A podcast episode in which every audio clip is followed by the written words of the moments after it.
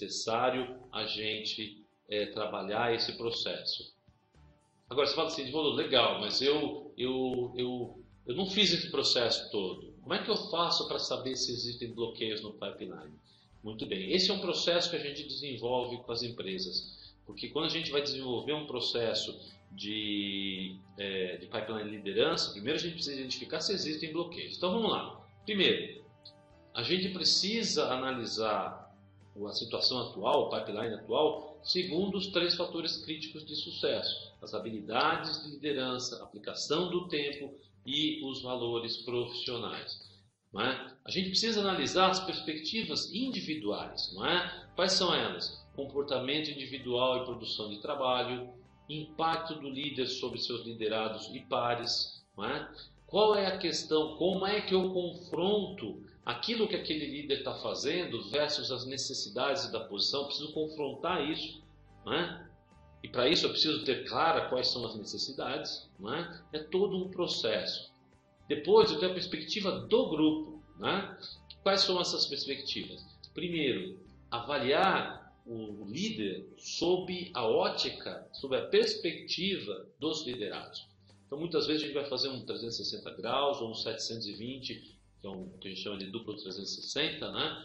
A gente precisa também verificar como que está a apropriação é, do tempo dos liderados. Será que eu, como líder, eu estou é, fazendo uma um, um, dando suporte para que os meus liderados apropriem bem o tempo deles?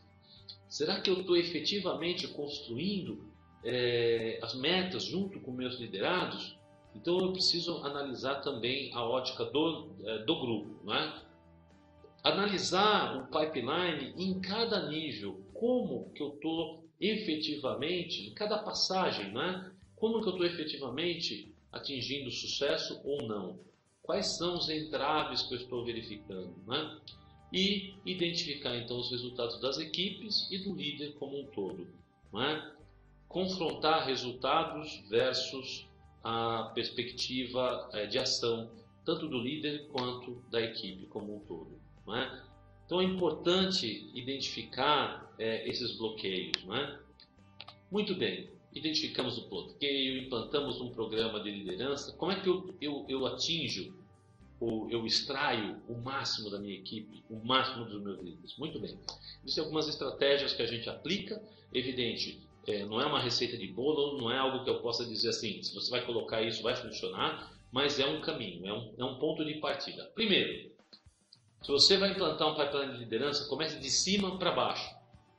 Comece com as lideranças lá de cima, pelo CEO, CEO, seus vice-presidentes, diretores, né? e vai descendo. Então a gente vai produzindo o que a gente chama de ondas. Então primeiro eu começo com a parte executiva, depois vou descendo pela parte diretiva, média gerência, supervisão. Né? E aí eu consigo cobrir os diversos, as diversas passagens do pipeline. Tá certo? Segundo ponto, busque evidência de que as transições são apropriadas. Defina quais são os elementos que eu preciso ter, quais são as competências que eu preciso construir em cada nível. É fundamental isso. E eu tenho que ter evidências de sucesso, fatores de sucesso. Não é?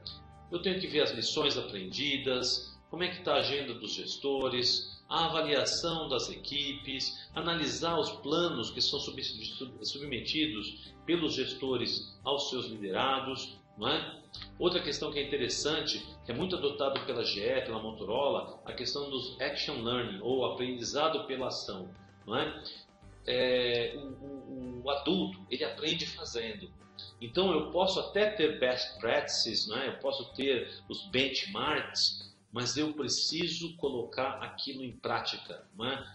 Eu estava inclusive conversando com uma executiva de RH e ela falou um negócio interessante. Ela falou: aqui nós trocamos a roda com o caminhão andando. É isso. Esse é o action learning.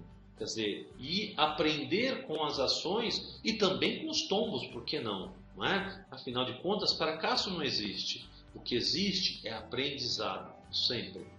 É? Número 4. Aborde imediatamente desempenhos inapropriados. Nós precisamos entender o seguinte: é, se eu estou tendo um desempenho fraco, Eu preciso endereçar isso imediatamente. Eu não posso esperar uma, uma avaliação anual de desempenho para tratar aquilo. Eu preciso endereçar aquela questão imediatamente. Senão, eu não consigo um desempenho de alta, eu não consigo obter alta performance jamais. Se eu aplicar essas quatro ações é, é, evidente, levando em consideração a necessidade de cada empresa, de cada líder e de cada equipe, eu vou atingir o topo do mundo, sem sombra de dúvidas. É isso que a gente precisa é, entender, não é? Então vamos lá, para a gente fechar é, é, é, esse trabalho. Evidente, tem muita coisa para fazer. Eu amo esse assunto e, e, é um assunto que eu poderia ficar falando a noite inteira, mas nós não temos todo esse tempo. Né? Poderia falar dias e dias e dias, noites e noites e noites mas não dá tempo. Então vamos lá, só para a gente fazer um wrap-up, fazer um fechamento do que nós falamos. Primeiro, crie um plano ou um programa de sucessão. Crie um programa de crescimento na empresa. Esse crescimento não precisa ser hierárquico, né?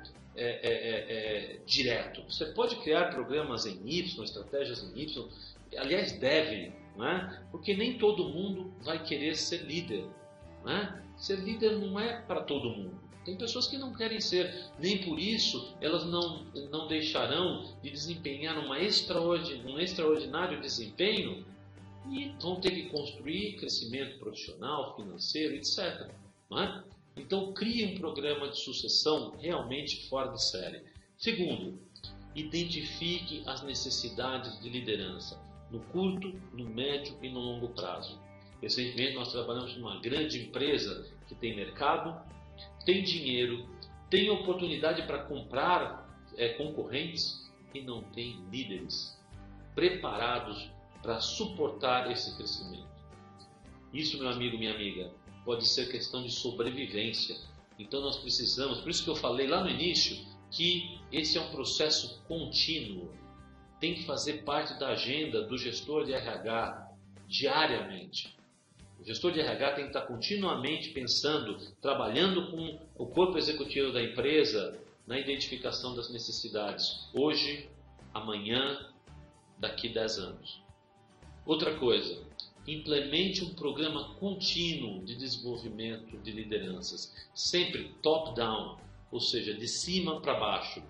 É fundamental que a gente prepare, que a gente trabalhe hoje as pessoas que vão estar lá no topo da pirâmide, Será que eu não tenho que começar a pensar quem vai ser o próximo CEO? Será que eu não tenho que pensar quem vai ser o próximo diretor de vendas, diretor financeiro? Eu tenho que implementar. E tem que ser contínuo, pessoal, contínuo, ok? Depois, identifique os high potential.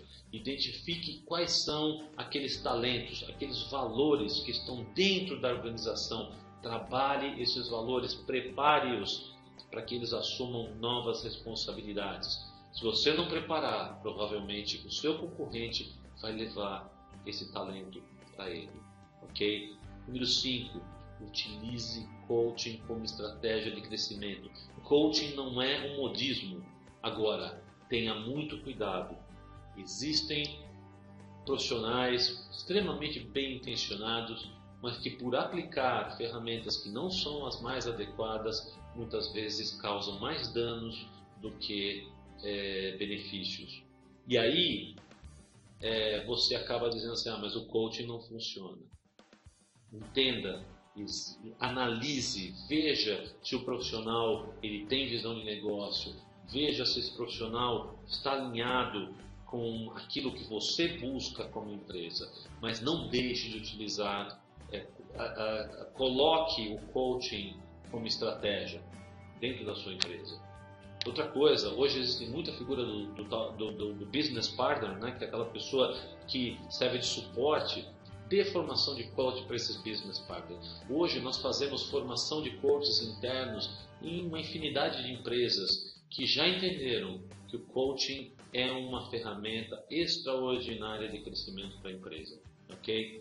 6. Construa metas, planos de metas claros objetivos e em todos os níveis da organização. Isso é fundamental. Não é? Eu li um livro um tempo atrás que era uh, a tradução do livro eram seis sinais de, um, de uma vida profissional desastrosa, né, ou miserável, como era o tema do livro, e a primeira, primeiro sinal é a empresa não ter metas claras. Se eu não sei é, é, como eu sou medido, eu não sei se eu estou indo bem ou mal. Isso gera frustração, ok? E sete, invista continuamente no desenvolvimento humano. O capital humano é o maior recurso, é a maior é, é, é, é bênção que uma empresa tem. Empresa não, não é feita de máquina, não é feita de tijolos, de parede. Uma empresa é feita de ser humano. Investir no capital humano da sua empresa é fundamental. Ponha isso na sua cabeça. É isso que traz a união, é isso que dá sustentabilidade para uma empresa. Hoje se fala muito de sustentabilidade e sustentabilidade parece que virou sinônimo de meio ambiente.